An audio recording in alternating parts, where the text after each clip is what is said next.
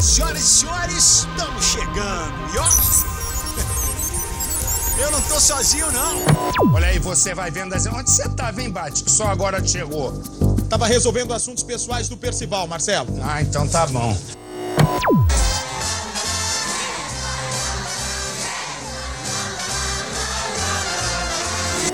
Aqui é o nome dele? É o Bareta. Olha o Bareta, vem aqui. Descobrimos o Bareta aqui na Record. Palmas para o Bareta, meu. E eu acho que a gente vai sentir saudades uns dos outros. Né? De verdade. Foi muito legal. Matar saudades pela TV, né?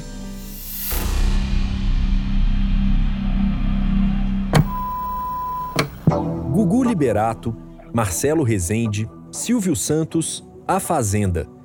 Programas, telejornais, realities que ajudaram a construir o veículo que há nada menos que sete décadas faz parte da vida dos brasileiros, dando luz às notícias, às manifestações culturais das cinco regiões do país e cativando o público de todas as idades. Na semana em que a televisão completa 70 anos no Brasil, os bastidores desse universo mágico são o tema do Câmera Record desta semana e também deste podcast. Eu sou Marcelo Magalhães, sou editor executivo do Câmera Record e hoje eu tenho a honra de conversar por videochamada com um dos maiores especialistas em televisão brasileira e, sem dúvida alguma, o mais conhecido colunista de TV do país. Flávio Rico, seja muito bem-vindo ao podcast do Câmera Record. Prazer é todo meu, Marcelo. Uma honra estar com vocês. É uma honra participar dessa festa dos 70 anos da televisão brasileira. Fico muito feliz de estar aqui, da gente trocar um pouquinho de conversa, de papo sobre essa história maravilhosa que a televisão nos proporciona e nos proporcionou ao longo desse tempo todo. É isso aí. E, e a gente estava conversando no, no, nos bastidores e eu vou contar uma história bem rapidinho. Há oito anos eu trabalhava em outra emissora Mudei de cargo no meio que um efeito dominó que envolveu vários colegas na época, e por causa dessas mudanças, o meu nome saiu na coluna do Flávio Rico na internet, pois eu não pensei duas vezes, compartilhei o link com os meus colegas, com a minha família, com todo mundo nas minhas redes sociais, porque afinal de contas, não é todo dia que a gente aparece na coluna do Flávio Rico, né, Flávio? Que é isso, que honra. Eu também quero sair da minha coluna qualquer dia. Vou, vou arrumar um jeito de sair. Você sabe, Marcelo, isso é o resultado de um trabalho muito sério que a minha equipe e eu fazemos diariamente. A escrever essa coluna, ela é de domingo a domingo, é diária. Ela exige muito de todos nós, mas existe, exige muito em responsabilidade no compromisso que nós temos com aquelas pessoas que nos leem. Nós temos todo dia aquele compromisso de oferecer sempre o melhor. Claro que todo dia você não tem notícia bombástica, não é todo dia que você tem um furo, mas você tem que proporcionar ao teu leitor um trabalho à altura. Você tem que atender à expectativa dele. E é isso que a gente procura fazer na nossa coluna diária com certeza é uma referência para todo mundo que gosta de televisão. E o Flávio Rico, desde junho, empresta o seu talento como colunista ao portal R7. E eu começo perguntando, Flávio, qual que é o papel da Record TV, a mais antiga emissora brasileira ainda em atividade ao longo desses 70 anos de televisão aqui no país? Marcelo, eu vou contar uma coisa para você. Eu cresci vendo a Record.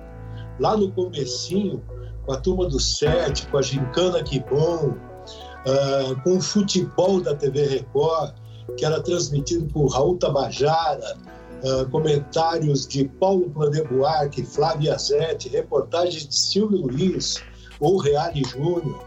Uh, acompanhei a Record nos áureos tempos dos musicais, com Jovem Guarda aos domingos, Elis Regina às segundas-feiras, Simonal às quartas, Porto e Raiol às terças-feiras. Quer dizer, uma programação das mais variadas e uma equipe das mais competentes fazendo essa televisão acontecer. Porque a televisão do Brasil, ela sempre funcionou na base da criatividade, da boa vontade do profissional da televisão brasileira. E a Record passou por momentos muito difíceis. Eu, por exemplo, no final da década de 70, eu fui dirigir na Record um, um, programa que a princípio seria um talk show, depois ele virou um programa de entrevistas diário, mais de entrevistas políticas, ainda uh, num, momento muito difícil da vida política brasileira, foi o programa Ferreira Neto, eu dirigi na Record em 78, e, e, aprendi a conhecer a, a, a, televisão Record.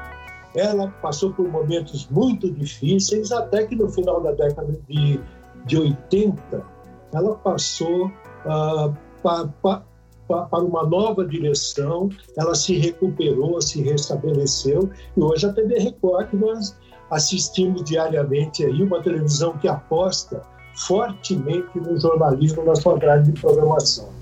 É isso aí. E um dos produtos mais tradicionais e, por que não, mais vitoriosos da TV brasileira é a novela. Um tipo de programa consagrado pelo público nacional e que virou, inclusive, um grande produto de exportação.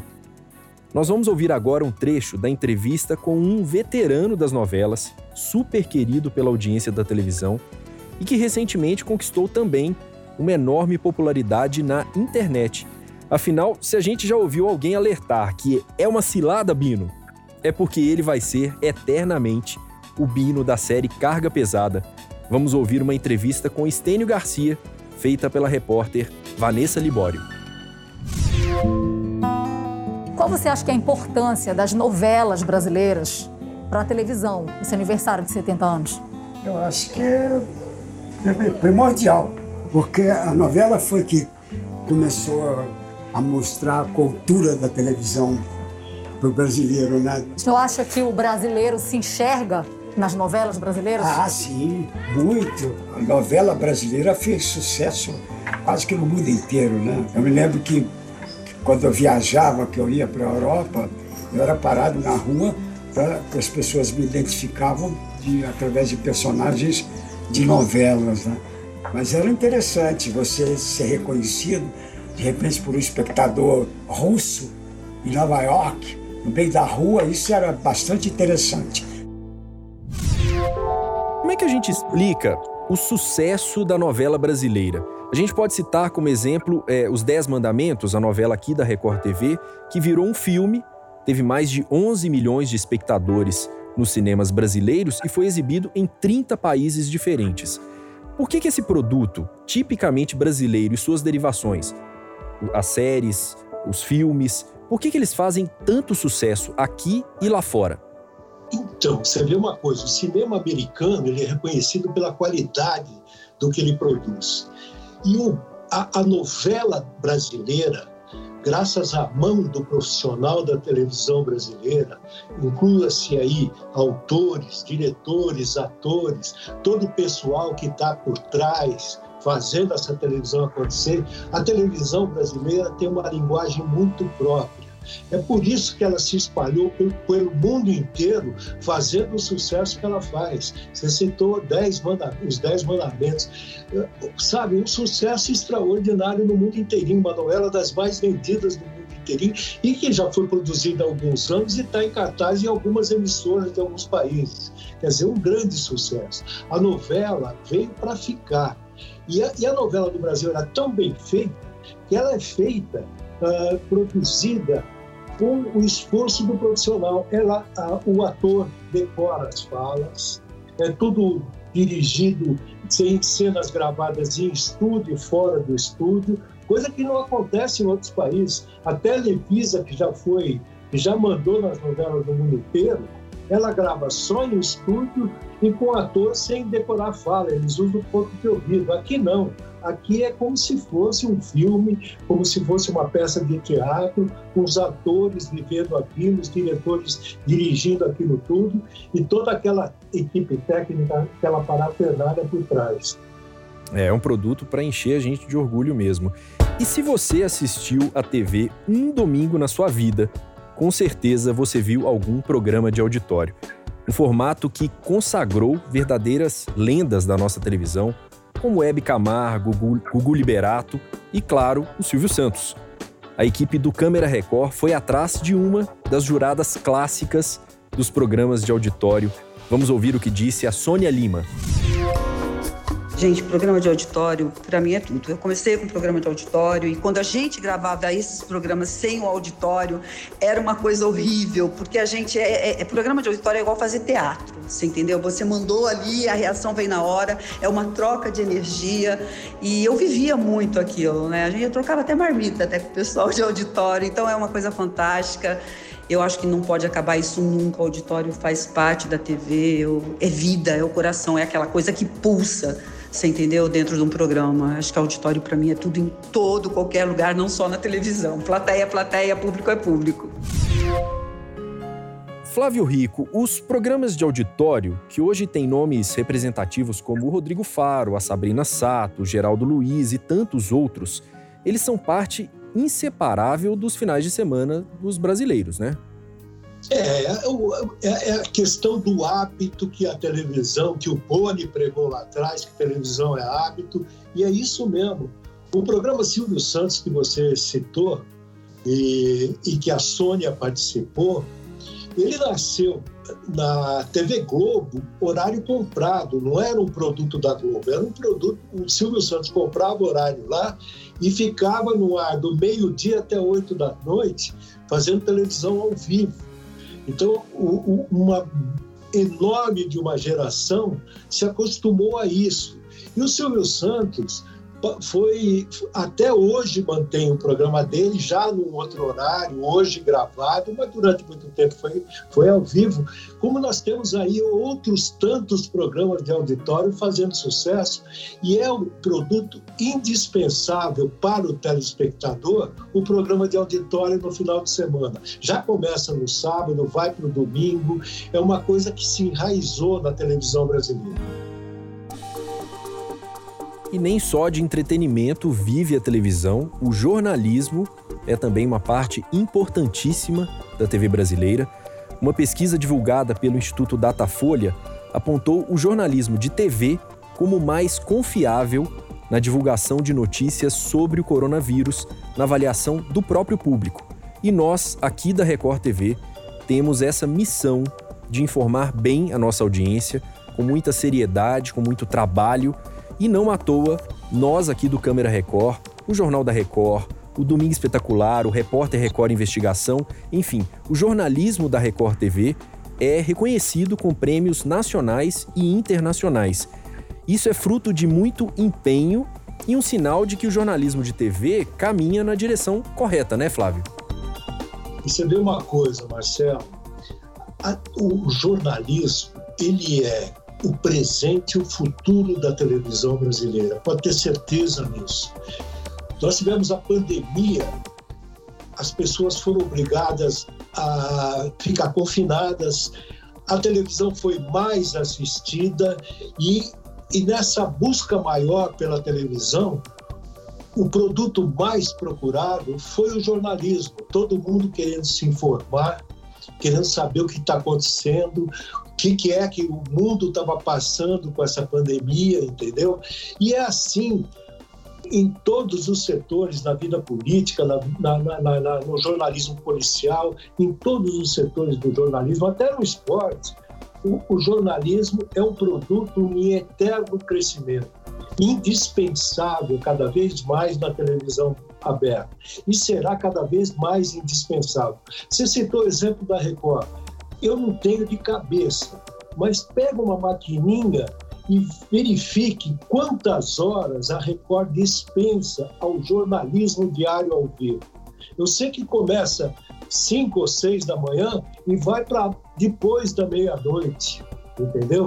O jornalismo é o presente e o futuro da televisão, você pode ter certeza disso. É, essa é a nossa missão e é para isso que a gente está aqui todos os dias. Perfeito. E, e mais recentemente, a TV foi o grande palco de um formato que encontrou também seu lugar na preferência do público brasileiro, os reality shows de todos os tipos, para todos os gostos, conseguiram mobilizar as pessoas na televisão e também nas redes sociais. É só acompanhar o enorme sucesso que faz A Fazenda, no ar em sua 12ª edição. Flávio Rico, o futuro da TV aponta para essa simbiose, essa integração, essa mistura quase inseparável entre a TV e a internet? Eu acho que sim, mas eu acho que a internet ela é muito mais dependente da televisão do que a televisão da internet. Hoje, um dos assuntos mais comentados nas redes sociais são os programas da televisão. Por exemplo, você citou a Fazenda. Procure o Twitter, ou o Facebook, ou o Instagram, na hora que tá, o, a Fazenda está no ar. Está bombando o tempo todo.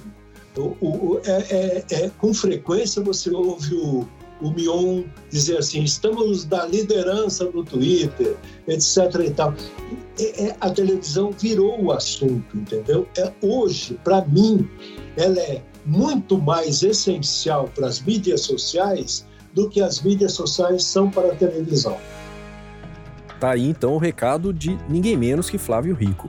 Bom, para terminar esse podcast, eu convido você a assistir ao Câmera Record deste domingo, 20 de setembro, que traz muitas curiosidades sobre esses 70 anos da televisão brasileira.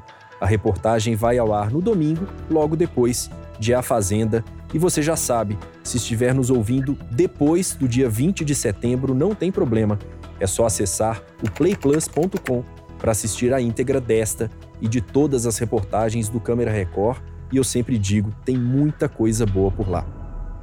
Flávio Rico, mais uma vez, muitíssimo obrigado por participar aqui do nosso podcast. Volte sempre, foi muito legal. Estou aqui sempre, é só me chamar e, foi um prazer. e falar de televisão para mim é sempre um, um grande prazer. Obrigado, viu, Marcelo, pela oportunidade. A gente é que agradece.